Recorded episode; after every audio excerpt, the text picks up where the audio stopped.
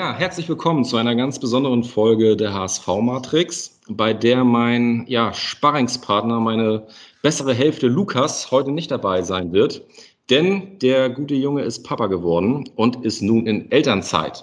Lukas, wenn du das hörst, jetzt hier nochmal über den großen Kanal meine allerliebsten Glückwünsche an dich und natürlich auch an deine Mama und dass du ähm, jetzt ganz viele Glückwünsche über diesen Kanal auch mal bekommst. Ja, zu meinem Gast. Mein heutiger Gast ist in seinem Heimatland Schweden ein richtiger Promi und Tausendsasser, möchte ich meinen. Ähm, er ist Schriftsteller und Künstler, studierte Wirtschaftsgeschichte, Entwicklungstheorie und Sprachen an der Universität in Lund, Melbourne und Barcelona, des Weiteren Architektur an der Königlichen Kunsthochschule in Stockholm. Er ist Pilot und kann obendrein tatsächlich Passagiermaschinen fliegen, was er auch viele Jahre getan hat.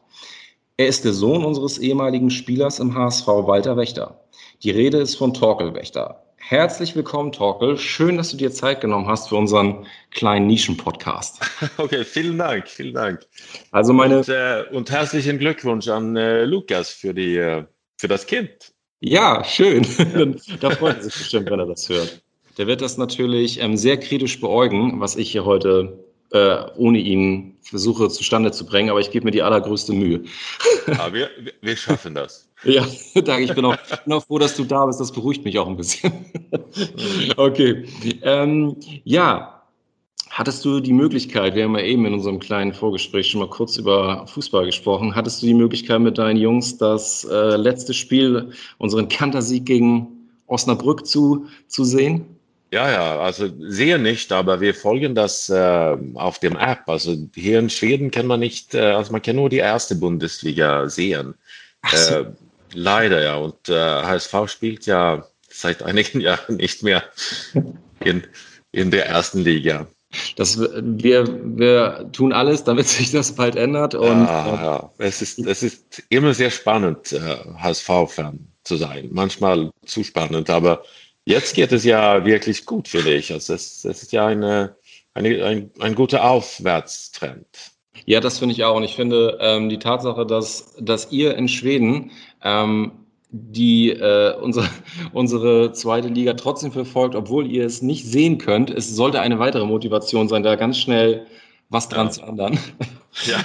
Und dass ihr auch wieder bald das irgendwie richtig gucken könnt. Und ich sage es jetzt auch schon mal, ähm, äh, damit ich es hier jetzt auch schon mal offiziell über diesen HSV-Kanal gesagt habe, wenn sich an dieser super nervigen Pandemie und dramatischen Pandemiesituation ah. sich hoffentlich bald was ändert. Ihr seid herzlichst äh, eingeladen, ähm, so schnell wie möglich, sobald das wieder möglich ist, bei uns Spiele zu gucken. Wir haben ja auch schon ja, gesprochen. Sehr gerne, sehr gerne. Wir, wir, wir kommen gerne. Also wir, wir hätten eigentlich äh, äh, letztes Jahres äh, das letzte Spiel sehen sollen, äh, aber und dann, äh, dann hofften wir auch damals, dass es ähm, das HSV in die erste Liga schaffen würde, was ja leider nicht ja. passierte.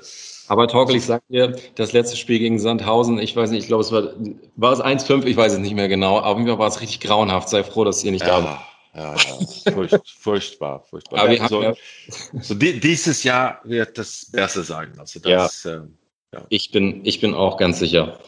Ähm, ja, normalerweise befassen wir uns ja hier in diesem in diesem Podcast mit der bunten und der in erster Linie, in erster Linie äh, dienlichen Aspekten der HSV-Fankultur und weniger mit den sehr ernsthaften Themen. Ähm, das ist heute anders.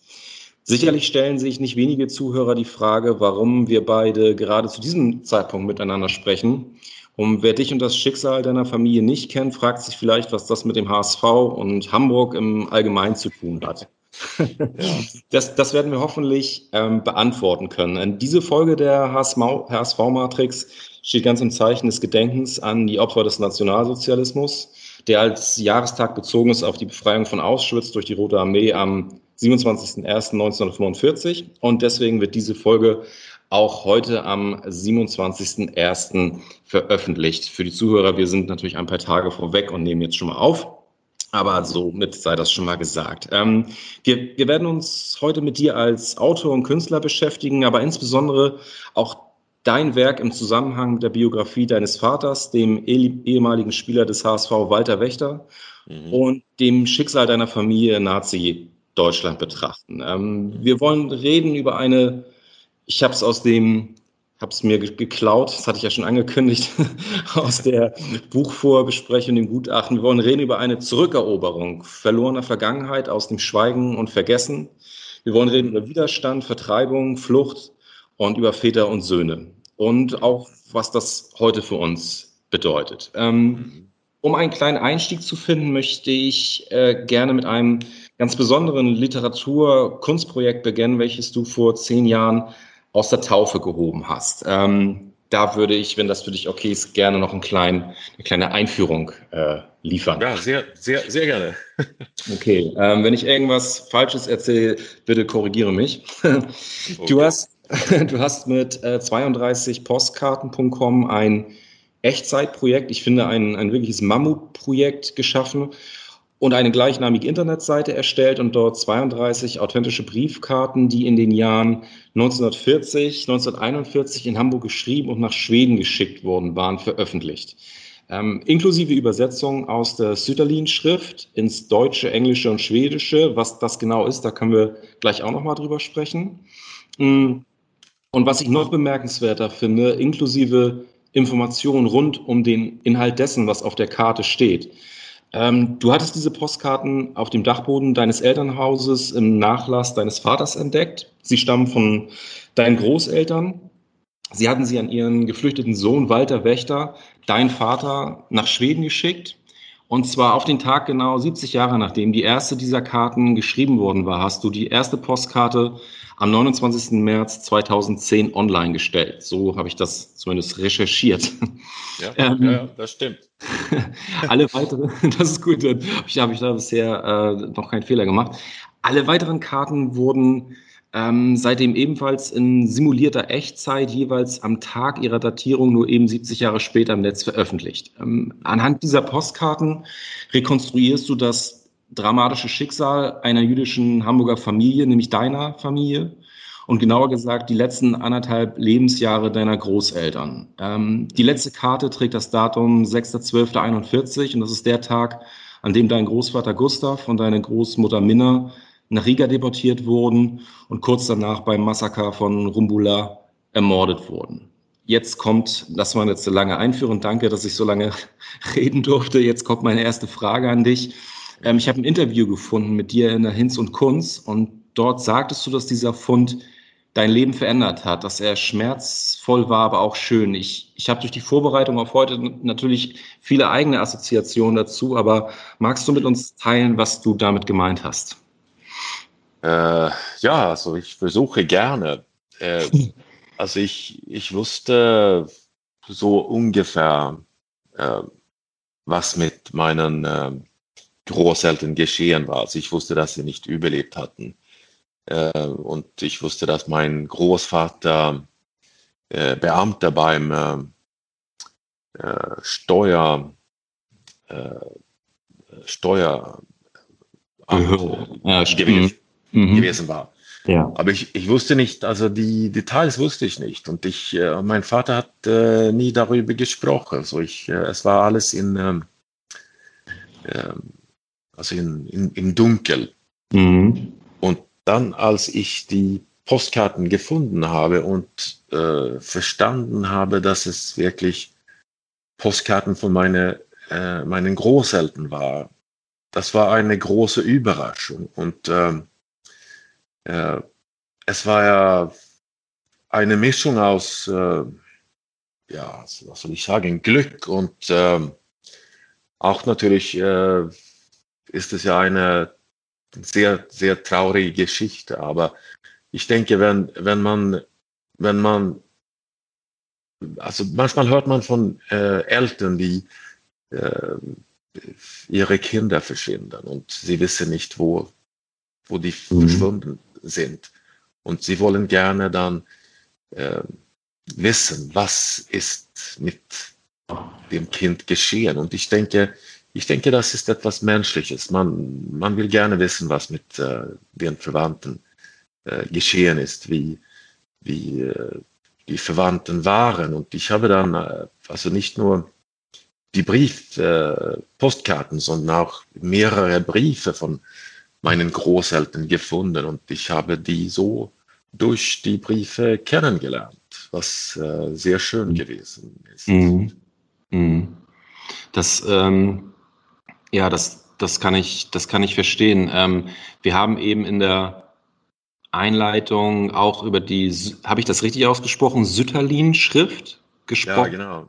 Ist, die, also die, Deutsch ja. ist eine schwierige Sprache.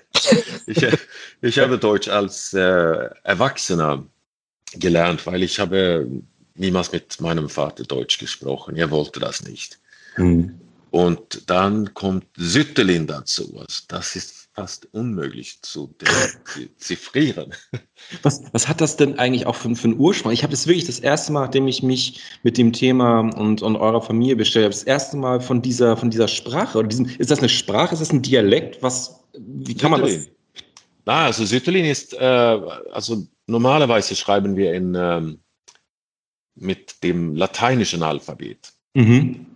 Und Sütterlin ist eine altdeutsche, so wie, äh, äh, wie heißt das, äh, wenn man äh, Frankfurter Allgemeine, äh, mhm. Mhm. die Logotype ist in, äh, wie heißt das, in... Ähm, ah, okay, okay, alles klar, die, ja, ja, ja, okay, die Schriftart, die Schriftart. Die Schriftart, ah. ja. So, also, okay, okay. So, Sütterlin ist wie, wie heißt das, die die Schrift. Äh, ja, so altdeutsch, ne? So altdeutsch, äh, old, ja, ja. Genau, genau. Und äh, also deswegen ist es so schwierig zu äh, deziffrieren. Zu, ja, okay. Ich habe die ganze Zeit, ich, ja, ich habe die ganze Zeit war ich auf dem Trichter, ähm, dass ich dachte, dass das eine Sprache wäre, aber es heißt, das nein, nein, nein, nein, nein, sogar die Schrift. Ah ja, okay, nein. jetzt habe ich das. Und das, und das, das, ja, das, hat man, das hat man in ähm, in allen unterschiedlichen ähm, äh, Länder in Deutschland hat man unterschiedliche Sütterlin-Schriften äh, benutzt. Okay, okay, ja, da, dann, also, ja. Dann sind, dann sind, es sind die, äh, die Nazis, die das ähm, vereinfacht haben und äh, die lateinische Alphabet eingeführt haben. Okay, aber ist das nicht, das ist auch interessant, dass ich noch nie in meinem Leben von, äh, von Sütterlin gehört habe. Also, nee, also, also, so, so, also die uns hören, die sagen, der, wieso, wieso hat er das nie gehört? Aber ich habe es wirklich noch nie, ähm, ja, ist mir noch nie, äh, der Begriff ist mir noch nie, nie untergekommen. Ja. Nein, also, äh, also deswegen ist es nur alte Menschen, die, äh, ja. die ja. in, der, in der Schule damals gegangen sind, die das noch ja. äh, lesen können. Und, und die Menschen, die mir geholfen haben, also die haben das äh, in der Schule gelernt. Und ah, einige, einige Freunde oder also äh, Freunde meines Vaters eigentlich, die hier in Stockholm äh, äh, dann gelebt haben, die konnten das auch, aber sie haben auch viel vergessen, weil also man muss, man muss ja, man muss die Schrift äh, benutzen, um es nicht zu vergessen. Klar. Ja, man sagt, im Englischen sagt man ja schön, if you don't use it, you lose it. Ich glaube, das, genau, genau. das trifft, trifft glaube ich, auf, auf so viele Dinge im Leben. Ja, ja. Das ist äh, tatsächlich, außer vielleicht Autofahren oder so, das will er immer wahrscheinlich, oder Fahrradfahren vielleicht wirklich nie, aber naja, das ist anderes. Du, ich, genau, da, ich würde gerne noch, ähm, noch weiter auf das Projekt noch ein bisschen eingehen. Ähm, du, du hattest ja schon das eine oder andere gesagt. Gibt es für dich noch darüber hinaus, ähm, außer von der persönlichen ähm, Betroffenheit, also betroffen im Sinne von, dass das deine Familie ist und dein, deine, dein eigenes Interesse natürlich, das, das für dich ähm, zu, in Erfahrung zu bringen.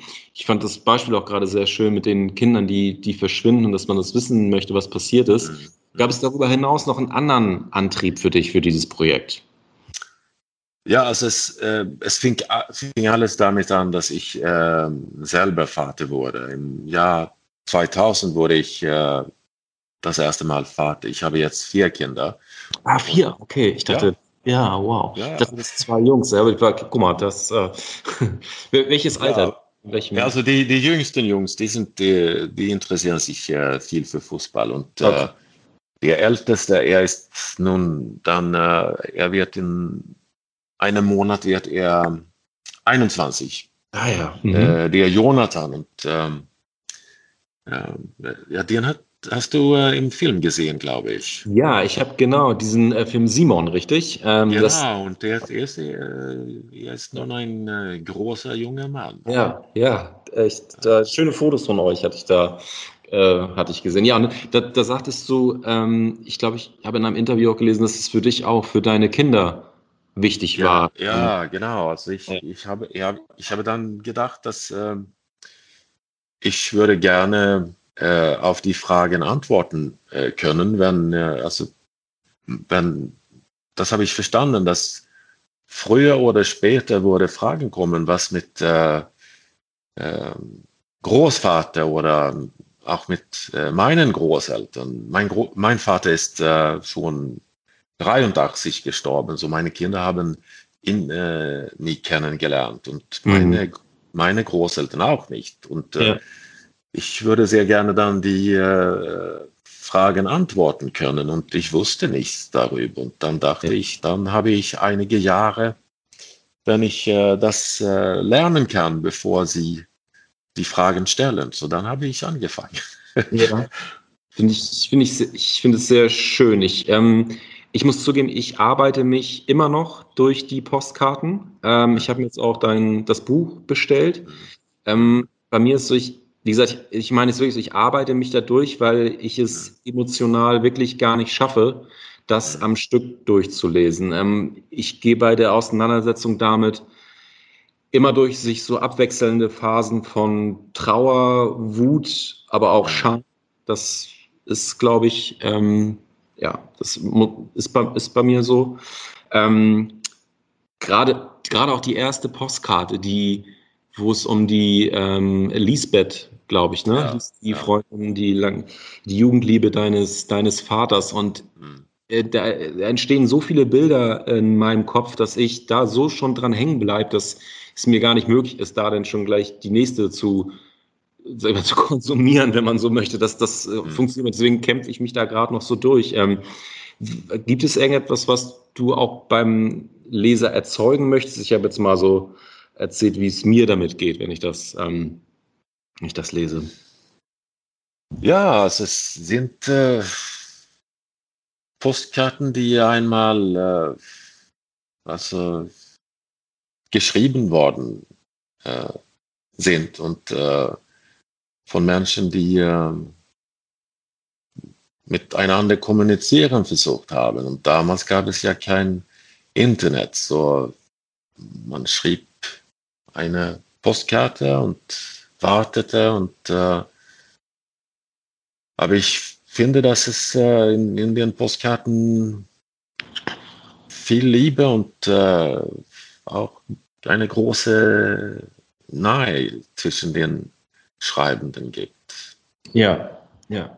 Ja, total. Also das, ähm, ich gerade jetzt auch so die Woche, ähm, ich habe mich gerade jetzt diese Woche nochmal sehr, also ich habe versucht, alles so zu lesen, was ich über euch ähm, so finden konnte mit einer, ich sage jetzt euch, also deine Familie und ähm, ich fühlte mich dem unglaublich nah, wenn ich das so lese. So und ich fühle es auch zeitlich, empfinde ich es als sehr, sehr nah an mir dran. Ähm, vielleicht können wir noch über etwas ganz Aktuelles gleich äh, weitersprechen. Und zwar unter, unter normalen Bedingungen hätte ich dich natürlich sehr gerne nicht persönlich bei uns im Stadion getroffen, da du dich ja auch sogar zurzeit in Berlin aufhältst. Ähm, und magst du uns erzählen, was dich äh, gerade hierher führt? Ja, also äh, ich bin im Moment nicht in Berlin, äh, weil also wegen ähm, die, diese Corona-Pandemie habe ich das äh, vom Programm äh, gestrichen, aber ich bin, äh, morgen fahre ich nach äh, Mosel. Ah ja, genau, das steht immer noch, das ist doch gut. Ja, nach der Mosel, das, das steht noch, aber, aber das mit Berlin habe ich gestrichen, weil es äh, also während, während der Pandemie, ähm, ähm, so deswegen bin ich nicht da. Aber okay. ich bin äh, äh, nach der Mosel unterwegs äh, und okay. da, da werde ich äh, ein bisschen mit, äh, wie heißt das, ähm, ähm, Reben beschneiden. Wie, wie, sagt man das? Ja, ich glaube, das ist richtig. Ich bin auch nicht so der, der Weinexperte, aber ich würde sagen, eine Reben. ja, äh, werde, werde ich mitmachen. Und ich habe auch eine, äh, ein, einen Fass äh, mit Wein, Ja. äh, den ich ähm, aufbaue mit äh, Freunden da äh, an der Mosel und ich werde das ein bisschen zusehen, was mit dem Wein passiert und äh, also ein Riesling natürlich. So, das, deswegen bin ich äh, Ich hätte, ich hätte gedacht, vielleicht hatte ich das auch verstanden, dass du dich auch äh, an die Mose begibst, um dort, ich greife da jetzt mal äh, vor, ähm, um auch an Ja. deinem Buch weiterzuarbeiten, äh, dein neues, was demnächst erscheinen soll. Aber vielleicht äh, war das nur so meine romantische Vorstellung davon. Nein, das, nein, also ich, ich, ich, ich, umzuschauen. ich hätte eigentlich äh, meinen Lektor in äh, Berlin äh, heute treffen sollen. Ah, Aber ja. dann haben wir, wir haben dann äh, entschieden, dass das nicht notwendig äh, sei, weil, also wegen der Pandemie und wir, wir haben auch über, äh, ja, genau wie jetzt wir, äh, darüber, also die letzte äh, Korrekturen über Internet und telefonisch äh, machen können. Also das, aber das ist richtig. Also d- das Buch, das sich auch mit äh, diesem Thema beschäftigt, kommt äh, im äh, Juni. Im Juni, ah, ja, okay. Im Juni. Ähm, Ein- Und dieses Mal ein, äh, ist es ein Roman, der vom äh, Langenmüller in München herausgegeben wird. Mhm, okay. Ähm, bist du denn auch äh, befugt oder ist es erlaubt, dass du schon mal so zumindest so ganz bisschen erzählen ähm, kannst, um was es in dem Buch geht? Oder würde, nehmen wir da schon Ja, zu ja. Mache ich gerne. Also was, was noch nicht ganz fest steht, ist äh, der Titel. Darüber, da, darüber äh, überlegen wir noch. Aber Das ist auch schwierig. Das sollte man, glaube ich, immer zum Schluss machen, oder? Ich, ich weiß es nicht, aber. Ah, Also man, manchmal kommt der Titel so direkt und Ja, okay. manchmal nicht. Aber Ja. es handelt um, ähm, um ähm, es äh, handelt um das Leben in, in Hamburg äh, meines Vaters mit der Familie, ähm, seine äh, Verhaftung, also die Nazi-Zeit, seine Verhaftung und ähm, er wird dann äh, drei Jahre in KZ und äh, Zuchthaus äh, eingesperrt und dann fluchtet er über, er fluchtet über Italien, Jugoslawien, Ungarn und äh, dann wieder durch Deutschland nach Mhm. Schweden zurück und er konnte eigentlich nicht Mhm. Deutschland äh, noch einmal besuchen, weil er schon bestraft war. Also während, äh, während der Nazi-Zeit war, war er im äh, Zuchthaus gewesen. So im Pass stand, dass er nicht dürfte äh, Deutschland wieder besuchen. So er war also äh, ein illegaler Flüchtling, äh, Mhm. er sich durch Deutschland nach Schweden äh, fluchtete. Das bevor, ähm, damit wir uns nicht äh, inhaltlich verlaufen und unsere Zuhörer uns weiter folgen können, ähm, lass uns doch mal ähm, versuchen, die Biografie deines Vaters, der 1913 in Hamburg geboren wurde, richtig? Ja. Genau, 19. Ähm, nachzuzeichnen. Du hast gerade schon ein paar ganz äh, wesentliche Punkte genannt. Äh, da gehen wir auch gleich nochmal drauf ein. Vielleicht starten wir so ein bisschen äh, chronologisch mit der Biografie deines Vaters, ähm, den du ja auch übrigens gar nicht unter dem Namen Walter kanntest, richtig? Das Ja, sti ja, das stimmt. Also ja, ich, ich kannte ihn unter dem äh, Namen äh, Michael. ja. Äh, also der, den Namen, der er äh, nach dem Krieg in Schweden angenommen äh, hat. Ähm, hat, er, hat er mal mit dir darüber gesprochen, dass er einen anderen Namen hat, oder bist du ähm, auch durch, die, durch seinen Nachlass erst darauf gekommen, dass er eigentlich Walter hieß? Ja, also äh, äh, wir haben nicht über seine äh, Kindheit und Jugend äh, äh, gesprochen, weil er, er wollte das nicht. Also ich, ich, äh, ich denke, dass es ähm, für ihn zu schmerzhaft war. Also er Mhm. hat seine Eltern wegen äh, diese Ge Geschichte verloren und äh, ich denke auch, dass er Schuld dafür äh, gefühlt hat.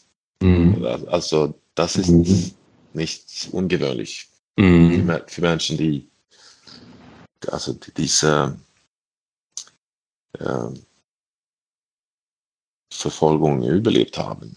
Ja, auch aus, das kennt man auch, glaube ich, aus, natürlich ein ganz anderes Beispiel, Menschen, die so Katastrophen überleben. Ne? Ja, also ja, ja. Katastrophen sagen, wieso? Also dann, dann fragt man sich, wieso ich und nicht äh, meine Eltern und so weiter.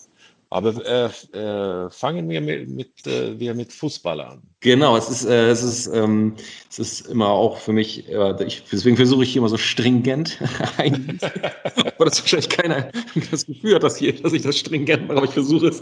Ähm, genau, danke für den Hinweis. Lass uns doch mal genau mit Sport anfangen. Dein äh, Vater wurde 2013 geboren und ich gebe mal so drei Stichworte Verschmähte Liebe HSV, Fichte Eimsbüttel mhm. und Bar Koch Bar. Das genau. mich mal interessieren.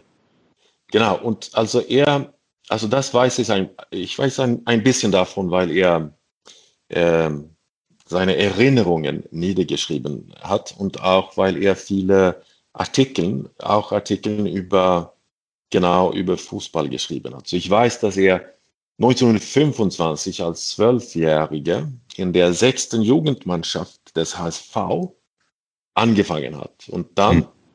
war er Abwehrspieler an der rechten Seite. Mhm. Und damals spielte man äh, gemäß dem 2-3-5-System. Sehr offensiv, ne? ja, ja, also mit fünf äh, äh, Stürmern. Ja. Und ähm, er erzählt dann, dass äh, seine Leistungen in der sechsten Jugendmannschaft so mittelmäßig waren, dass er in die siebte und letzte Jugendmannschaft versetzt wurde. Aber er trainierte, trainierte fleißig und wurde dann belohnt damit, dass er in die fünfte Jugendmannschaft als zentraler Stürmer versetzt wurde. Mhm. Und die fünfte Jugendmannschaft hat eine sehr einfache Taktik. äh, mein Vater war ziemlich groß gewachsen und schnell. Er, er hat äh, auch 100 Meter in 11,6 Sekunden wow. äh, gelaufen. Er war sehr ja. schnell. Ja. Wirklich, er war wirklich sehr schnell. Ja. So da, dann war die Taktik, dass der Innenstürmer an der linken Seite, der technisch begabt war, er sollte den Ball in eine Lücke spielen mhm. sodass mein Vater dann schnell zum Ball laufen konnte und hoffentlich äh, einen Tor schießen konnte. und diese Taktik war so erfolgreich, dass die äh, Gruppensieger ihrer Liga wurde. Und dann wurde mein Vater in der zweiten Jugendmannschaft besetzt. Und einmal dürfte er einen verletzten Spieler in der ersten Jugendmannschaft als Außenstürmer auf der rechten Seite ersetzen. Und danach blieb er auf dieser Position in der ersten Jugendmannschaft des HSVs. Mhm. So. Ja, das ist. Die haben ja auch mal, ich habe gelesen, ähm, die haben ein, ich weiß nicht was für ein Spiel, das war auf jeden Fall gegen Hertha BSC, auch tatsächlich vor 20.000 Leuten oder so ausgetragen. Also da war richtig, da war richtig was los. Ja, also das war äh, äh, das Vorspiel zum mhm. Derby zwischen HSV und Holstein Kiel. Ah ja, genau, stimmt, richtig. Ja, so, so, so deswegen gab es so viele zu Zuschauer. Mhm. Und sie haben äh, dieses Spiel äh, 0 zu 1 verloren. Le leider. Also heutzutage würde man sich wünschen, wenn, äh, sag mal, unsere zweite Mannschaft spielen würde und die gegen St. Pauli 2 spielt oder so. 20.000 Leute sich anmelden, das wäre schon, äh, ja. wär schon sportlich. Ja. Echt? Und dann, ähm, genau, ich hatte ja so ein bisschen schon so angetriggert, äh, verschmähte Liebe HSV. Ähm, ich meine, dass es da mal ein, eine Rede eines Vereinsoffiziellen gegeben hat, die dein Vater dann dazu gebracht hat, weil sie gespickt war mit antisemitischen und rassistischen Inhalten, er sich bewusst dazu entschieden hat, sein ja, seinen geliebten HSV zu verlassen. Ähm, Habe ich das einigermaßen richtig rekonstruiert? Ja, ja, das, das stimmt. Also das, das schreibt er. Aber äh, also dass er der, der Vorsitzende eine antisemitische und äh, äh, nationalkonservative Rede äh, gehalten hat. Aber äh, ich weiß nicht, ob es wirklich der Vorsitzende war, weil ich habe mit äh, Werner Skrempny, der, äh, der äh, Sporthistoriker, darüber gesprochen und äh, äh, es könnte auch jemand anderer äh, sein, der diese Rede gehalten hat. Ja, ja. Aber es ist auch im Grunde ja auch fast ähm, äh, gar nicht so, so wichtig, wer diese Rede hält, so eher auch so die Frage, wie ist die Reaktion darauf und wie, was macht es mit einem selber, dass man das Gefühl hat, kann ich hier überhaupt noch, bin ich hier willkommen oder nicht? Und ähm, da, da war dein, dein Vater so knapp 20, so um den Dreh, kann das sein? Und auch schon politisch? Ähm, ja, das, das war 29, so er war also 16 Jahre alt damals. Ah ja, ah ja. Ja. Ist er denn direkt im Anschluss äh, daran, denn also auch aufgrund dieses Ereignisses dann zu Fichte-Eimsbüttel in so ein Arbeiter?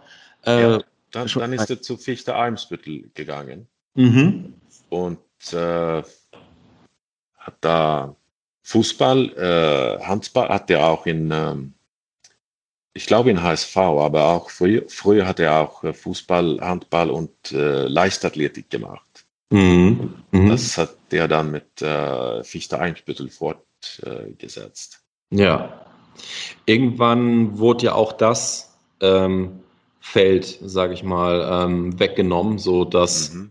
ähm, diese ja aus, aus politischen Gründen auch Fichte Eimsbüttel, äh, ja, ich sage jetzt mal dicht gemacht wurde oder mhm. ja, wie soll man das, wie soll man das sagen? Ähm, und ja, er das, es, es, wurde von den äh, Nazis äh, verboten. Ja, ja. Also was das, das, das sogenannte Arbeitersport. Ja, Arbeitersport, genau, aber auch einfach politisch konnotiert und äh, nicht mhm. entsprechend der, ja, ähm, der Nazi-Richtlinie. Äh, ähm, aber es gab noch eine letzte Zuflucht und das war der Verein Bar Kochbar. Das, genau Richtig, genau. Mhm. Ähm, konnte da noch Fußball gespielt werden oder war da ähm, nur Leichtathletik angesagt?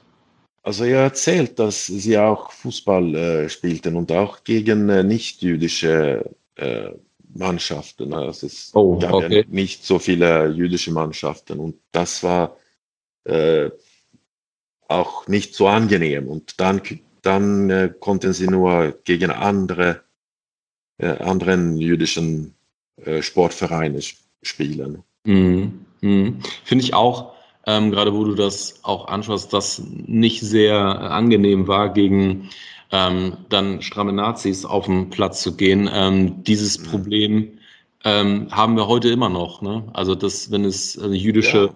Sportvereine gibt. Ich hab, war letztens gerade, ja, letztens ist gut, das war über ein Jahr her, da war ich noch auf einer Veranstaltung in Frankfurt, mhm. wo der Vorsitzende von ähm, ähm, Maccabi, mhm. entweder, entweder Maccabi Berlin oder Maccabi, ich weiß nicht, auf jeden Fall einer der Maccabi-Vereine ähm, Deutschland da auch darüber gesprochen hat, wie es den äh, Mannschaften oft auf dem, auf dem Platz äh, ergeht. Und ähm, da haben wir schon mal auf jeden Fall einen ja, einen sehr aktuellen Bezug, möchte ich meinen. Ja, ja. und auch Profispieler in, äh, in, den, ähm, in den großen Vereinen. Also die, äh, ich denke an äh, Bananen, die ja. auf, auf den Platz geworfen werden, wenn es farbige Spieler im, im Team gibt. Und also das ist ja nicht nur das ist ja noch ein Problem. Ja, absolut. Ähm, das ähm, gerade das Beispiel äh, ist mir auch noch sehr ähm, bewusst. Und es ging, glaube ich, um Suleiman Sané damals, mhm. auch beim HSV. Mhm. Ja, der hat sich glücklicherweise bei uns sehr viel äh, getan, was die, mhm. was das Klientel und unsere, unsere Anhängerschaft ähm, angeht. Aber bevor wir jetzt da wieder zu doll wegdriften, versuche ich nochmal zurück den Blick zu werfen auf ähm, das Leben und so die Brüder von, von deinem Vater Walter. Wenn ich das richtig habe, ähm, äh, John oder Jon, wahrscheinlich eher Jon ausgesprochen damals. Ähm, ich, ich glaube, ja, ich glaube Jon. Äh, Max und äh, gab es noch einen dritten, richtig? Nee, nee, also nur die drei, Walter, Jon und Max. Ja, ähm, du hast ja schon ein bisschen was erzählt. Ähm, dein, ähm, dein Großvater war, ähm, ja, ich glaube, ich habe gelesen, knapp 20, 30 Jahre lang als normaler Beamter. Ähm, der Familie ging es gut, die wohnte in, zentral in Hamburg.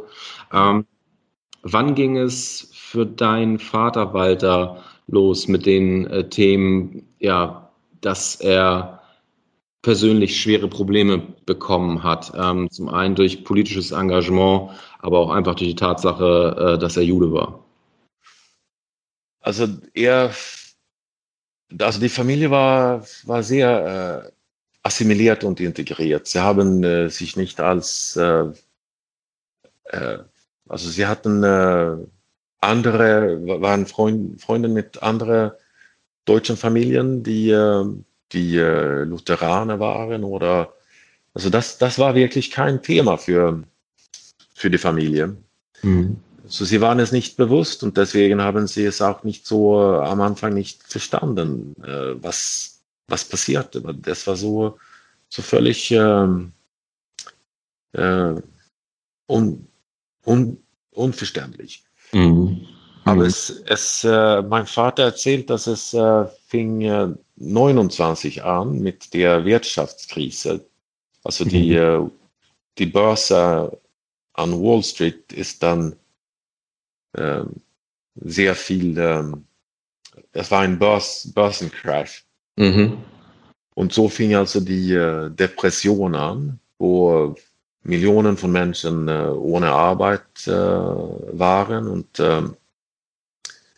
ähm, die Nazis haben auch dann äh, äh, zu äh, mehr und mehr Zustimmung bekommen und ähm, auch äh, das Antisemitismus ist, da, ist auch dann äh, äh, größer geworden mit der Wirtschaftskrise. Also ein, ein bisschen wie, wie es gibt Parallelen mit unserer Zeit. Also wenn es ähm, wenn es Menschen nicht so gut geht, also dann sucht man äh, Antworten mhm. ja. dar darauf, also was, wieso, weil, weil ja, also man nicht selbst schuld ist, dass man den, die Arbeit verloren hat. Also das passiert ja jetzt für viele Menschen, die hart arbeiten und ihre, äh, ihre Arbeiten verloren oder vielleicht äh, haben sie Firmen, die sie äh, mit sehr viel Arbeit aufgebaut haben und äh, jetzt geht es nicht mehr, weil sie nicht arbeiten dürfen. Also das, da, dann fragt man sich ja, warum? Ja, und der, der Antisemitismus dient ja auch ähm, immer als, sehr so als Welterklärungsmodell. Also im Gegensatz, was ihn für mich auch ganz klar vom, von so stumpfem Rassismus unterscheidet. Also das mhm. bietet mhm. halt ein viel größeres, ja, Welt, eine Welterklärung äh, an. Man sieht es ja jetzt auch gerade, wo du die das angesprochen hast. Wir haben eine Krise, Menschen haben Probleme, ähm, mhm. dort äh, Anpassungsstrategien äh, zu finden. Und wenn man sich mhm. dann, ich weiß nicht, ob du die Demos auch hier in, in Deutschland verfolgt hast, wie offensichtlich auch Hab der, ja. ne, der Antisemitismus ja. innerhalb dieser Demos, also dieser Corona-Demos, wo es ganz schnell auch schon gar nicht mehr um Corona ging, sondern ganz offensichtlich, dass Menschen waren. Also ein sehr, äh, ich versuche jetzt mal so aus ein sehr breites Bündnis an Verrückten, ähm, mhm. die da, ähm, aber trotzdem, die das total geeint hat und wo man es wieder gesehen hat, da, ähm, wie schnell dieser Reflex ähm, in antisemitische ähm, Denkmuster äh, zu mhm. Das fand ich, das war so offensichtlich ähm, und so mhm. offen ausgetragen. Das hat man selten so in der Form hier gesehen in den letzten Jahren. Also in der, in der Masse. So, das mhm. fand ich schon äh, wahnsinnig ähm, äh, bedrückend. Ähm, aber lass uns nochmal, ähm, jetzt kommen wir auch schon direkt so in den, in den, in den, in den Bereich des Widerstandes. Wie, wie ist dein äh, Vater in, ins Gefängnis und ins KZ ge gekommen? Wie, wie ist es dazu gekommen? Also er ist dann, äh, er, er war in der SPD, äh, also die so Sozialdemokraten. Mhm. Äh, und also die in, im Jugendverband äh, des S SPDs, SA, SAJ. Ah, der SAJ, mhm. Sozialistische ja. Arbeiterjugend oder so. Ja, ne? kann, kann das sein? Genau. Ja, und, mhm. dann, und dann in, ist er, er ist äh, im selben Jahr wie äh, Willy Brandt geboren. Ah, okay.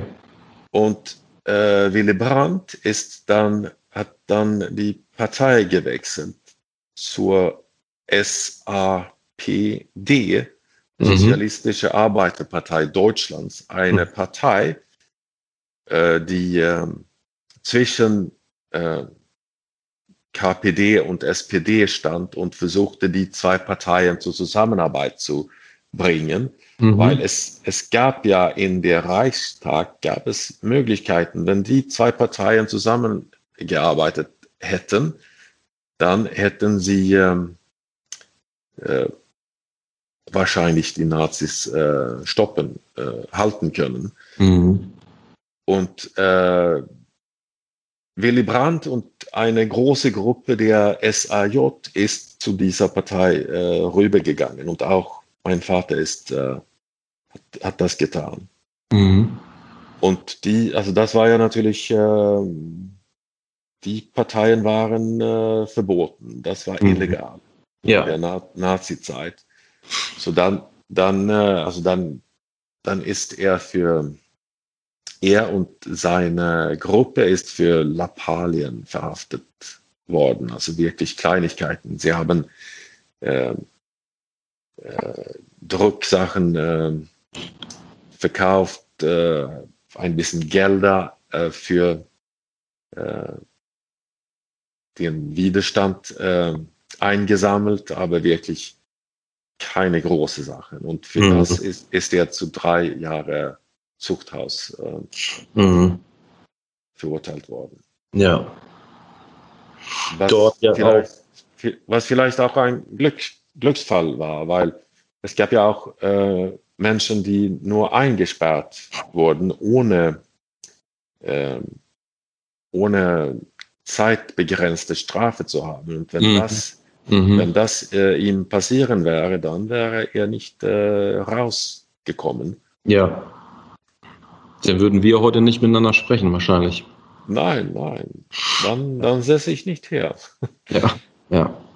Ähm, er hat ja auch ähm, meinen Recherchen ähm, zuerst ähm, im, äh, im Zuchthaus und im KZ ähm, Spanisch gelernt in der Hoffnung, nach Südamerika fliehen zu können, aber es deutete sich dann ab, dass er nicht aufgenommen werden würde, richtig? Ja, also er hat Spanisch äh, gelernt, weil damals, als er angefangen hat, Spanisch zu lernen, dann äh, war äh, der Volksfront an der Macht in, äh, in Spanien. Mhm. Also das, das war vor der spanische äh, Bürgerkrieg, vor dem Bürgerkrieg. Und dann natürlich ähm, mit dem äh, spanischen Bürgerkrieg äh, wurde das äh, anders. Und dann als vorbestraft konnte er auch nicht nach, ähm, nach Lateinamerika äh, mhm. flüchten. So, also da, äh, da das, die einzige Möglichkeit, die es gab, war mit einer zionistischen äh, äh, äh, äh Organisation, die Hechalutz hieß. Und er mhm. sollte dann, dann also versuchen, nach Palästina zu, zu gelangen. Mhm. Aber um nach Paläzi Palästina zu äh, einreisen zu dürfen, brauchte man Zertifikate. Und die Zertifikate wurden von den äh, von der britischen ähm, Besatzungsbehörde oder äh, wie heißt es nicht Besatz, äh, ja, also die mhm. äh, Mandat. Äh, ja, genau, das Mandatsgebiet, ne? Mhm. Genau. Ja. Und äh, die Briten hatten schon äh, Probleme genug mit ähm, ähm, die äh, mit der äh, arabischen Bevölkerung, die Muslimen, die nicht wollten, dass mehrere äh, Juden äh, nach Palästina einreisten. Ja. So, ja. so deswegen, also es gab wirklich, äh, es gab keine Möglichkeit, ein, ein bisschen wie, äh, wie jetzt, wenn man, also die, die Flüchtlinge kommen jetzt in der anderen Richtung. Ja. Vom, ja. Vom, äh, von der Levanten nach Europa, aber damals waren es in, in der anderen Richtung. Und, ja. und genau wie jetzt gab es sehr wenige Möglichkeiten, irgendwo äh, ein, einen Platz zu finden, wo man, wo man äh, nicht, äh, sich nicht bedroht äh, fühlen musste. Ja. Ist, ähm, dein Vater ist 1938, richtig? Irgendwann aus dem äh, Gefängnis entlassen worden. Ist er dann, mhm. hat er sich dann relativ schnell ähm, auf die Flucht begeben? Lass uns mal über diese Odyssee ruhig mal sprechen, ähm, die er da, weil auch das finde ich etwas ist, ähm, was viele Parallelen zu Fluchtgeschichten jetzt mal den, den die Fluchtgründe mal äh, beiseite, aber es auch oft diese Odysseen sind, die die Menschen hinter sich bringen in der Hoffnung, ja. irgendwo Zuflucht ja. zu finden. Ähm, genau, wie, wie war diese Flucht? Wo, wie ja. ist die Verlauf? Also er, er, ist äh, am 8. März 1938 aus dem äh, Zuchthaus entlassen worden. Und bist du noch da? Ja, ja, ich, ich höre ja, zu. Und, ja. und, und, dann, dann musste er, also er ist entlassen worden, aber er musste dann binnen 24 Stunden äh, äh, den Gestapo-Hauptquartier besuchen, Stadthausbrücke in Hamburg. Mhm. Und dann hat der, der Gestapo-Mann hat dann gesagt, ja, also binnen 14 Tage musst du äh, weg sein, sonst kommen wir und holen dich wieder und dann wirst du nie äh, aus äh, KZ wieder rauskommen. Mhm. So er ist dann am Geburtstag äh, seiner Mutter ist er dann äh, hat er den Zug nach ähm, äh, Milano genommen mhm. und hat dann ein halbes Jahr in Italien mit äh, äh, Reisanbau äh, und Reisernte gearbeitet. Mhm. Mhm. Und wenn die Ernte fertig war, dann dürften die äh, Flüchtlinge nicht äh, länger in Italien bleiben. Und das war also Sommer 38, während der äh, Tschech Tschechoslowakien-Krise, wo, wo, äh, also Sudetenkrise. Mhm. So die, die Grenzen äh, wurden geschlossen. So sie haben sehr schnell dann nach äh, Jugoslawien äh, gelangen, die Gruppe mhm. von, von mein, meinem Vater. Mhm. Und der Grund, du, dass ich einmal kurz nachfrage, der Grund, warum er jetzt aus beispielsweise ähm, Italien nicht nach Palästina kam, lag dann an den Briten, die dann äh, keine weiteren Zertifikate hatten. Genau. Ja. Also mhm. sie, hat, sie hatten keine Zertifikaten, sie wurden nicht äh, reingelassen, ja, ja. wenn sie das versucht hätten. So das war nicht möglich. Und dann, dann haben sie äh, und sie hatten auch keine Genehmigung in äh, Italien zu bleiben oder in äh, irgendwo, äh, ja. irgendwo hatten sie, aber sie sind dann äh, illegal nach äh, Jugoslawien gelangen und mhm. äh, sind dann haben sind äh, einen Monat da geblieben, bis sie von der Gendarmerie gefunden wurden und haben dann einige Nächte in, im Knast in Zagreb äh, verbracht. Mhm. Und äh, mussten dann aus ähm, äh, Jugoslawien, damalige Jugoslawien, nach Ungarn flüchten. Äh, und nach nur einigen Tagen sind sie von den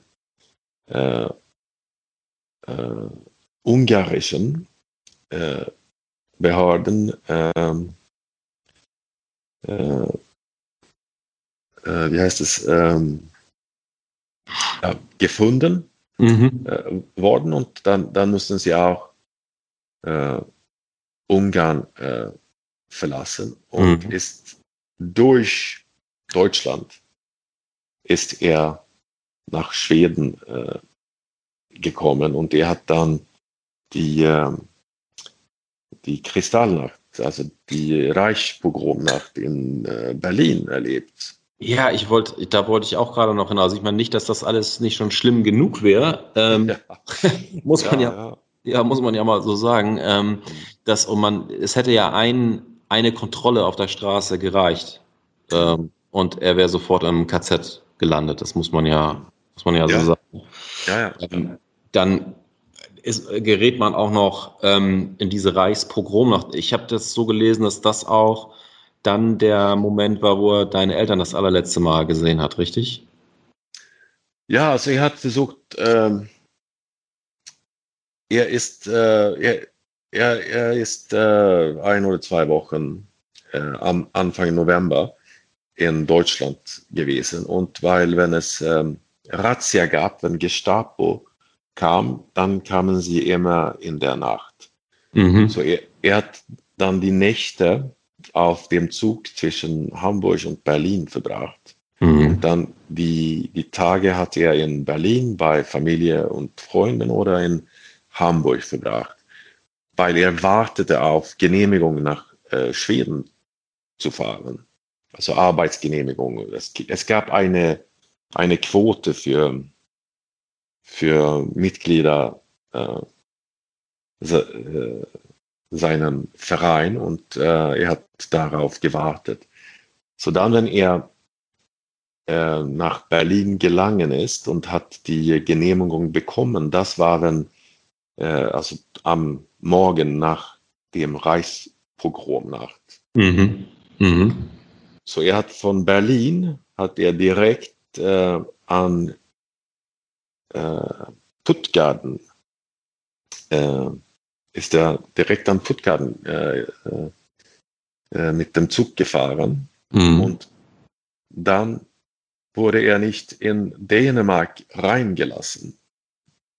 So, er musste dann, er hat äh, Hilfe von, ähm, von äh, einem Bahnbeamten bekommen, also mhm. von einem deutschen Bahnbeamten, der Parteimitglied war. Mhm. Mhm. Der, hat, der hat ihm geholfen, zurück nach Hamburg zu kommen, um Geld für ähm, eine Fahrkarte über Firmen, wie heißt es, über Rostock mhm. Mhm. zu kaufen. Und dann, wenn er zurück nach Hamburg äh, gekommen ist, dann hat er seine Eltern das letzte Mal gesehen. Ja, ja. Und sie glaubten ja, dass er schon in Schweden war. Also das, das war, ja. muss ja sehr beeindruckend gewesen sein. Ja, ich, was, was ich auch, wo du gerade sagst, also was mich auch an diesen ganzen Geschichten so beeindruckt, ist vor allem auch so die Frage, wie hast du das alles so rekonstruieren können, so detailliert? Also er hat seine Erinnerungen äh, niedergeschrieben mhm. und ich habe auch mit ähm, Kameraden, mit äh, seine Kameraden aus äh, dieser Zeit äh, gesprochen und also die sind jetzt alle schon gestorben, aber ja. Äh, ich, äh, also die und das, was während ähm, äh, während der des Hafts äh, passiert ist. Also da von, von der Haftzeit gibt es viele Briefe, die, die noch äh, aufbewahrt sind. Ah ja, das wird sicherlich auch mit viel Folter und Gewalt einhergegangen sein. Ja, ja. ja. Hat er da, ähm, hast, hast du, äh, sag ich mal, Folgen dessen noch, ähm, hat, hat er da im, im Alter noch, sag ich mal, körperlich dran gelitten oder waren das Dinge, die auch einfach, äh, die er auskurieren konnte über die Zeit? Also er hat, ähm, er hatte ein, ähm, wie heißt das, ein Gebiss. Mhm. Also eine künstliche Zähnen. Mhm. Und mhm. er hatte auch, also sein Rücken war äh, kaputt äh, mhm. vom, also vom, vom das, was, äh, von das, was im, im KZ äh, passiert war. Ja. Aber, aber, das muss, das muss man auch äh, denken, dass also die, er war 35 im KZ. Mhm. Und wenn wir über heute über KZs äh, denken, dann denken wir an, äh, oft an äh, die späteren äh, Lagen, wo also die ähm, Vernichtungslagen. Ja. Aber die frühen KZs, also es ging um, äh, um die ähm, also Widerständler, die politische ähm, Andersdenker ja. zu, zu, äh, zu brechen. Ne? Zu, zu brechen, genau. Also so, das ja. war anders. Also Menschen wurden ähm, äh, zu Tode äh, gefoltert. Ja. Aber es war nicht Vernichtungslagen wie, also wie so. Ja. Also es war, es war brutal und es war, äh, es war, mein Vater war da als politischer Gegenständler. Ja. Er war, er war auch Jude, aber das war nicht äh, die Ursache, warum er da saß. Also das war, weil er mhm. Widerstandskämpfer war. Ja. Ja, zuerst den politischen Gegner und ähm, als ersten Schritt. Ja. Und ja. Mhm. Ähm, ich stelle es mir auch, also es ist wirklich unvorstellbar, wenn man sich überlegt oder sich versucht vorzustellen, was dein Vater dort alles ähm, durchstehen musste und das glücklicherweise überlebt hat. Aber dann diese Flucht, wo du dann auch noch ähm, härteste körperliche Arbeiten verrichten musstest, nachdem du jahrelang diese, äh, diese Folter und diese, diese Brutalität ertragen musstest, ist für mich unvorstellbar, wie, ja, wie man das äh, hinkriegt. Also auch sei es in, in, du hast berichtet über Italien, aber auch in Schweden, als er dann nachher in Schweden ankam, hat er ja auch mal vor seiner äh, Hochschulkarriere ja auch noch lange Zeit lang ziemlich hart körperlich gearbeitet. Ja, also er hat äh, 13, 14 Jahren auf äh, äh, sein Studium gewartet, könnte man sagen. Also mhm. ja, weil ja, so und also alle die alle, alle die, äh, die Flüchtlinge, die ich kenne, die zusammen mit meinem Vater aus Deutschland geflüchtet äh, waren. Also die haben wirklich hart gearbeitet und auch etwas erreicht, wenn man das denkt, dass sie auch zehn Jahre, mindestens zehn Jahre verloren haben. Ja, ja, unglaublich. Äh, ja. ja, wirklich unglaublich. Und, ja. und sie haben auch etwas für für dieses Land, also für Schweden, wirklich äh, beigetragen. Ja, also das ohne Frage. Also dann klar für die für unsere Zuhörer, ähm, die das nicht wissen, dein äh, Vater hat ähm, ist Professor für Psychologie. Hm. Nachher ist er an, äh, ist er, war das in Stockholm oder war das eine andere Uni? Äh, hat äh, an der Stockholmer Uni gearbeitet und dann ja. auch äh, in einer kleineren Stadt. Ja, ja. Ähm, dein Vater ist 1983 gestorben, sagtest du. Ne? Dann ja. ist er ziemlich genau äh, 70 Jahre alt geworden. Äh, nee. Mhm. Ja, 70. 70, 70, genau. Ähm, dann dauerte es ja noch ungefähr 17 Jahre, bis du dich äh, seinem Nachlass zugewandt hast. Ähm, ja. du, du hast gesagt, dass für dich der ausschlaggebende Punkt der die Geburt äh, deines ersten Kindes war, deines, mhm. deines Sohnes. Mhm. Ähm, ja, gab es auch irgendwie, war das ein Zufall, dass die Sachen da, dass du sie gefunden hast oder ähm, wusstest du, sie lagen da? Also wie stellt man sich das so, so wenn man von außen drauf schaut, äh, stellt sich mir die Frage, ähm, ja, da, was, was da 17 Jahre lang, also ne, wie hättest du dich vielleicht schon vorher dem zuwenden können? Was hat es genau mit, ja, mit deinen Kindern zu tun? Ja, vielleicht magst du uns da was erzählen. Ja, also es hat mit äh, meinen Kindern zu tun und auch, also ich wusste, dass es die Kisten auf dem Dachboden gab, aber ich wusste auch, dass es, äh, äh, also es war Material, ich wusste, dass es auf Deutsch war. Ich wusste nicht, dass es so schwer, schwierig war, also dass es auf Süttling geschrieben war, aber ich konnte kein Deutsch und mhm. äh, es, es war mir klar, dass wenn ich die Kisten öffnen würde, dann, dann würde ich äh, entweder nichts verstehen oder ich würde sehr viel Zeit damit äh, äh, brauchen, um wirklich äh, äh, etwas zu verstehen. Mhm. Mhm.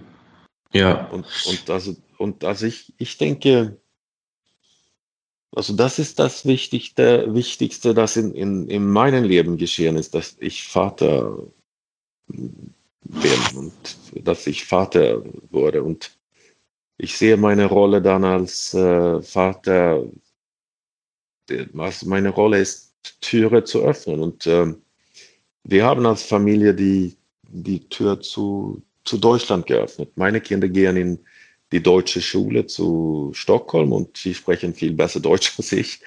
Und äh, also ich finde, ich finde, da, finde, du sprichst ja, also, fantastisch, Torge. danke, danke.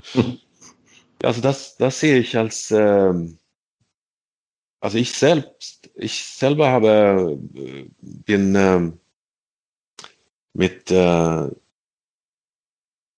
diesem äh, Hass äh, gegenüber Deutschland aufgewachsen. Ein, mhm. ein Hass, äh, den ich nicht verstanden habe. Und heute weiß ich, dass äh, ich verstehe es heute so als, äh, also mein Vater hat eigentlich nicht Deutschland gehasst. Also er war, äh, handelte es eigentlich um Liebe, eine verratene Liebe. Ja, das ist sehr, das, das ja. ist ein sehr schöner Begriff. Ähm, ich glaube, dass beschreibt auch die, die Nähe. Ne? Also wenn du, wenn man über Hass spricht und verratene Liebe, eigentlich Dinge, die so weit auseinander liegen, aber dann irgendwie auch nicht. Ne? So, ja, und das, das, also das wissen wir alle, dass also die, die Liebesgeschichten, die schlecht enden, sind die, die äh, am schwierigsten sind zu äh, vergessen. Ja, ja. Ich kann, vielleicht kann ich auch, was ich finde es, ähm, ähm, ich kann mich immer nur wieder bedanken, dass du diese, dass du das alles mit uns teilst. Ich kann ja auch mal ähm, wenn ich jetzt von mir erzähle, also mhm. so, ich, bin, ich bin in einem Haus aufgewachsen mit meinem Großvater, der beide Weltkriege mitgemacht hat. Das muss man sich mal vorstellen. Der wurde irgendwann 1895 oder so geboren, ist auch sehr alt geworden, irgendwie, ich glaube 94. Mhm. Ähm, ich habe erst vor wenigen Jahren durch Zufall seinen Führerschein gefunden und als ich dann auf dieses Geburtsdatum geblickt habe, ist mir das erstmal nochmal, ich wusste das auch immer, dass er in beiden Weltkriegen war, aber als ich das Ding gesehen dachte ich, das ist, das ist Wahnsinn. Und mhm. ja, ähm, dass ich auf der einen Seite in meinem Leben nicht auch, also das war die, das war jetzt mütterlicherseits der Vater meines Vaters, auch im Zweiten Weltkrieg. Ich weiß nicht genau, was ähm, dort alles passiert ist. Ich weiß nur, dass er auch schwer kriegsversehrt äh, zurückgekommen ist. Und ich bin, ich bin als junger Mensch und auch wenn man sich jung politisiert und dann natürlich in Opposition auch, auch was die, was die eigene, was das eigene Selbstbild äh, angeht oder wie man, wie man sein möchte oder die Persönlichkeit, die man versucht zu entwickeln, natürlich auch in, in krasser Abgrenzung zu dieser Generation, wo auch, was ich vorhin schon sagte, ganz viel Wut, äh, Trauer, auch ganz viel Scham behaftet, so, mhm. ähm,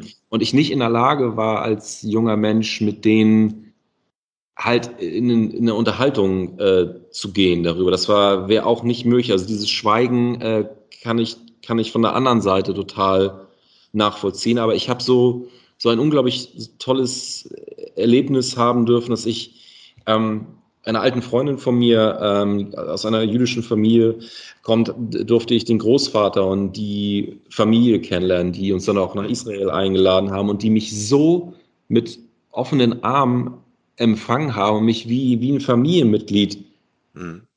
behandelt haben, als jemand, der aus der Täter quasi geht spätere Generation der Tätergeneration kommt. Das ist etwas, was ich nie vergessen werde, was, was ich gar nicht beschreiben kann, wie viel mir das heute noch bedeutet. Da ich kann mich da an so viele Situationen erinnern, wo ich da mit Menschen am Tisch sitze, die alle äh, KZs überlebt haben und die es geschafft haben zu fliehen und die alle unglaubliche Geschichten mitbringen und diese, äh, dieses, ja, dieses aufgenommen werden, das, ähm, obwohl aber, aus Deutschland ich, kommt, das bedeutet ja, ich, ich, ich, denke, ich denke, Andrea, dass es wichtig ist, dass äh, also äh, dass man äh, äh, Sohn oder Enkel äh, eines Täters oder eines Opfers äh, ist, also das bedeutet nicht, dass man selbst das ist. Also dass wir, wir sind alle Menschen und wir, wir können nicht Verantwortung für für das übernehmen, was wir, also was wir nicht, ähm, äh, wo wir nicht mitgemacht haben. Aber natürlich haben wir Verantwortung ja. dafür, dass wir, äh, also wenn wir, wenn wir als, als Deutscher haben wir ja dieses Bewusstsein, was zum Beispiel nicht, äh, ich habe doppelte Mitbürgerschaft und in Schweden ist man das nicht bewusst, also wie, mhm. wie schief es, es gehen kann. Ja, ja. Als Deutscher ist man das äh, mehr bewusst, würde ich sagen. Also das ist, äh, ähm, also ich, ich, ich finde da eigentlich, dass es, ähm, also wenn man daran denkt, äh, was alles in Deutschland im äh, 20. Jahrhundert geschehen ist, äh, also dann sind wir eigentlich äh, sehr glücklich, äh, ja.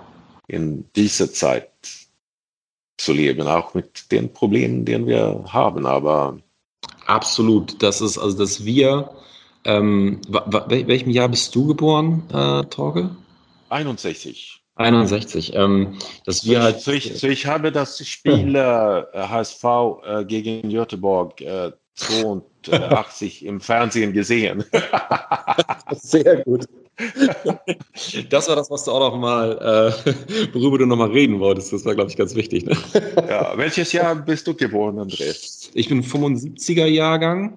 Äh, und ähm, ja, der HSV ähm, wurde mir auch in die, in die Wiege gelegt. Ich weiß nicht mehr genau, wann ich das erst da mit meinem Vater im, im Stadion war, aber ich habe sehr, immer noch sehr bildliche äh, äh Bilder im Auge. Es war auf jeden Fall das alte Volkswagen, war irgendwann Mitte der 80er.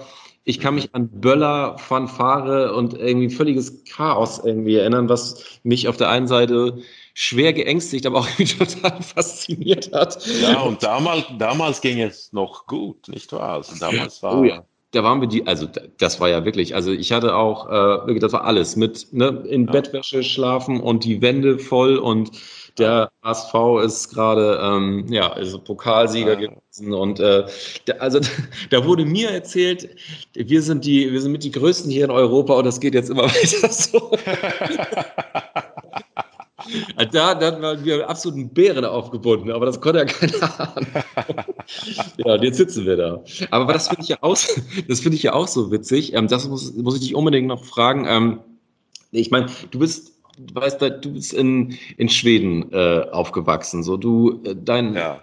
dein Vater hat sicherlich auch nie viele Worte über, über den HSV äh, verloren. Wie bist du wieder an den HSV geraten? Wie konnte das passieren?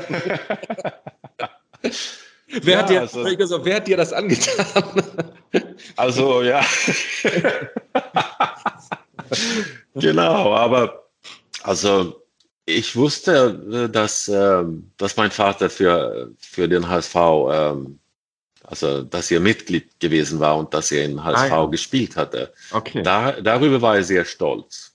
Ah, ja, okay, das ist ja, das ist ja interessant, ja. Ja, sehr stolz. Und also er, er, es gab auch in der Zeitung, wenn ähm, Göteborg gegen HSV äh, gespielt haben, 82, dann gab es so einen Artikel äh, mit hm. Bildern von meinem Vater in HSV-Trikot. Ach, und, okay.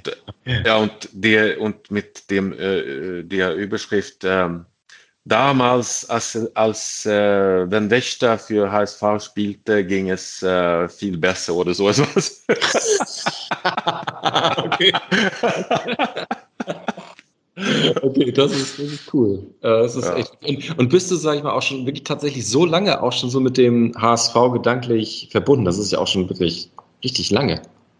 Ja, aber es, also ich hatte, also wie, wie ich früher gesagt habe, ich hatte ziemlich große Probleme mit Deutschland, als ich äh, jünger war. Ja. So damals in, in 82 äh, habe ich es als eine sehr gute Sache gefunden, dass äh, äh, Göteborg das Spiel gewonnen haben. Ja, klar, kann ich verstehen. kann ich sehr gut nachvollziehen. Ja. So das, das ist so äh, schleichend. Äh, ja.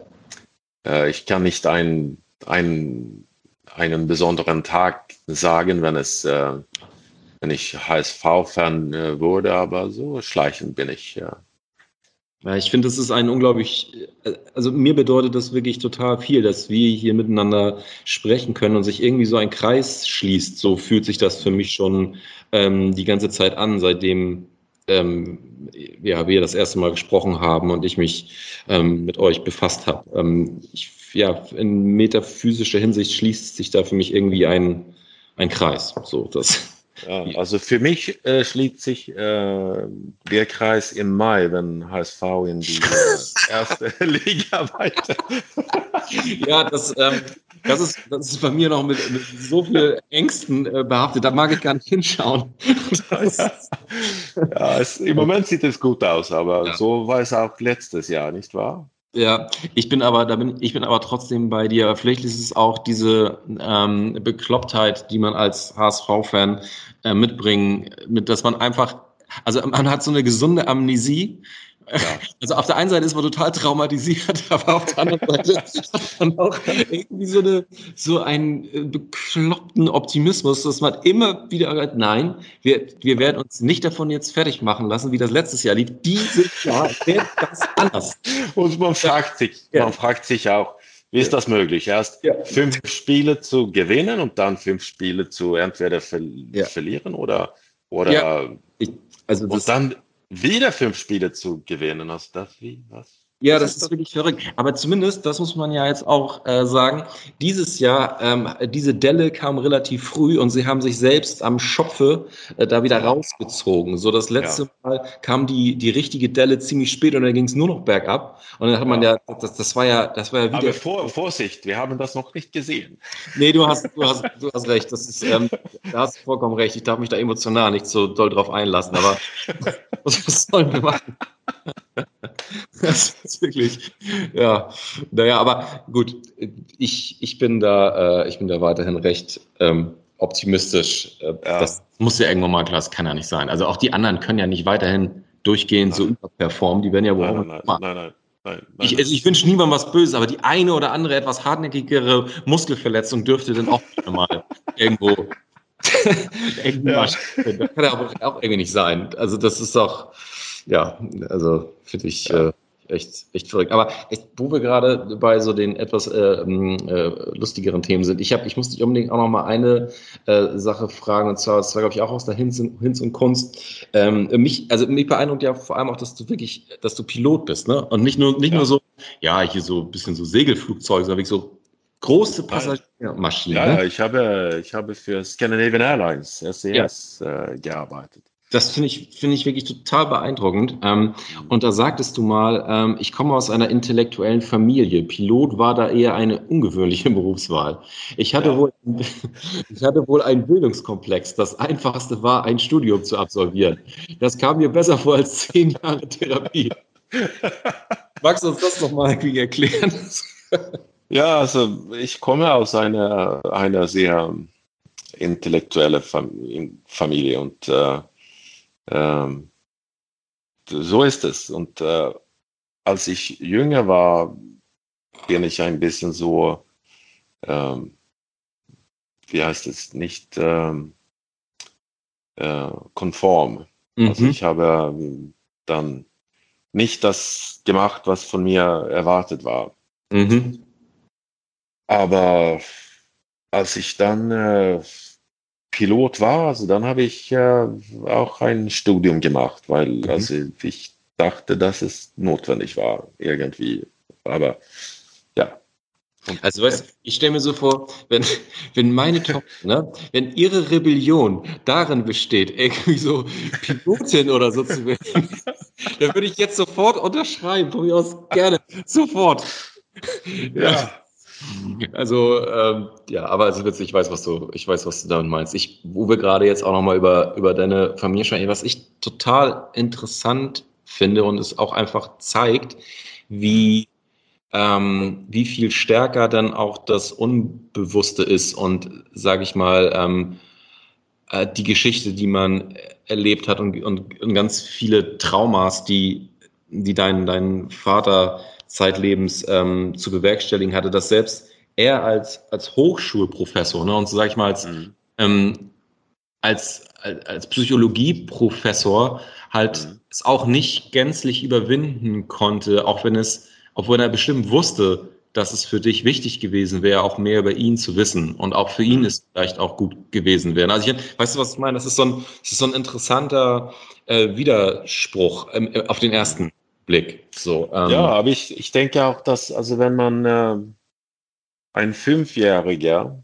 mit äh, einem Fünfjährigen nicht darüber spricht, dann wird es auch schwieriger mit den, äh, dem Achtjährigen darüber zu sprechen und den, ja.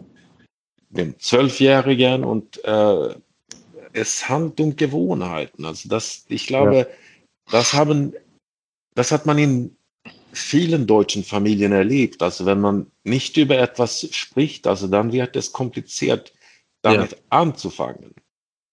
Und ich denke auch, dass es also ich habe eine sehr behütete äh, Kindheit und Jugendzeit gehabt, was eigentlich auch ein Geschenk ist, dass äh, es gibt es gibt auch die, die äh, immer darüber gesprochen haben, wenn also seine er Erfahrungen von der vom Krieg und von Verfolgung und immer darüber gesprochen haben, die äh, die Nächte damit verbracht haben, äh, zu weinen und äh, äh, äh, Albträume zu haben. Und ja.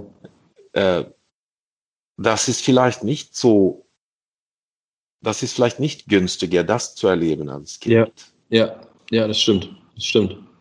Und ja. ich, ich, ich meine nicht, dass es ein, oder, oder wenn, äh, wenn es ein bewusster Wahl ist, dann also nur teilweise bewusst. Also ich denke, man, man macht so gut man kann, ja. um, um weiterzukommen. Und, ja. und das, also das, das hat mein Vater und seine Kameraden, ich finde, die haben es sehr gut geschafft. Ja, ich finde das auch ein, ähm, es ist, ähm, wenn du es so, wenn du es so schilderst, macht es auch total Sinn. Ne? Also, dass auch jeder so gut, so gut wie er kann. Und ich finde es eine unglaublich schöner, schönen Nachlass, ne? so mhm. sagen zu können. Ich, mein Leben war, ähm, war, ja, war ständig äh, vom, vom Tode bedroht, von mhm. Fluchtverfolgung, aber er hat es geschafft, für, für euch mhm. äh, ein, etwas zu schaffen, so was mhm. völlig im Gegensatz dazu Und das ist für mich, ähm, also so, so empfinde ich das, wenn du mir das so schilderst, als äh, den, den Nachlass. So, und das. Ja, ja und dann, dann ist es auch so, dass also das, was für ihn nicht möglich war, äh, das ist vielleicht für mich möglich. Ja. Ja. Und äh, es ist ein Nachlass und manchmal äh, erbt man Dinge, die, ähm, also man versteht nicht eigentlich, was man geerbt hat und was äh, als eine schwere er er Erbe aussehen kann, äh, ist das vielleicht nicht. Also ist vielleicht, also ich finde das ähm,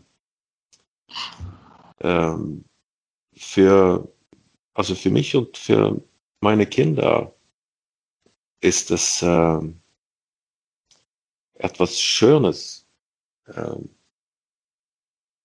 diese ja. Beziehung zu, zu Deutschland zu haben und die doppelte Staatsbürgerschaft und äh, die zu Zugehörigkeit äh, zu spüren. Also das, äh, das ist, etwas Schönes, finde ich. Torke. Ich glaube, ähm, ich bin hier so mit meinen, meinen Aufzeichnungen so langsam am Ende. Okay, wir, wir sind am Ende. ja, aber ähm, ja, ich äh, würde gerne äh, die, die Folge damit schließen, dass ich es nochmal äh, mein Versprechen wiederhole. Sobald es möglich ist, seid ihr alle eingeladen. Und äh, da würden wir uns sehr freuen, euch hier äh, beim HSV begrüßen zu dürfen. Sehr gerne, sehr gerne.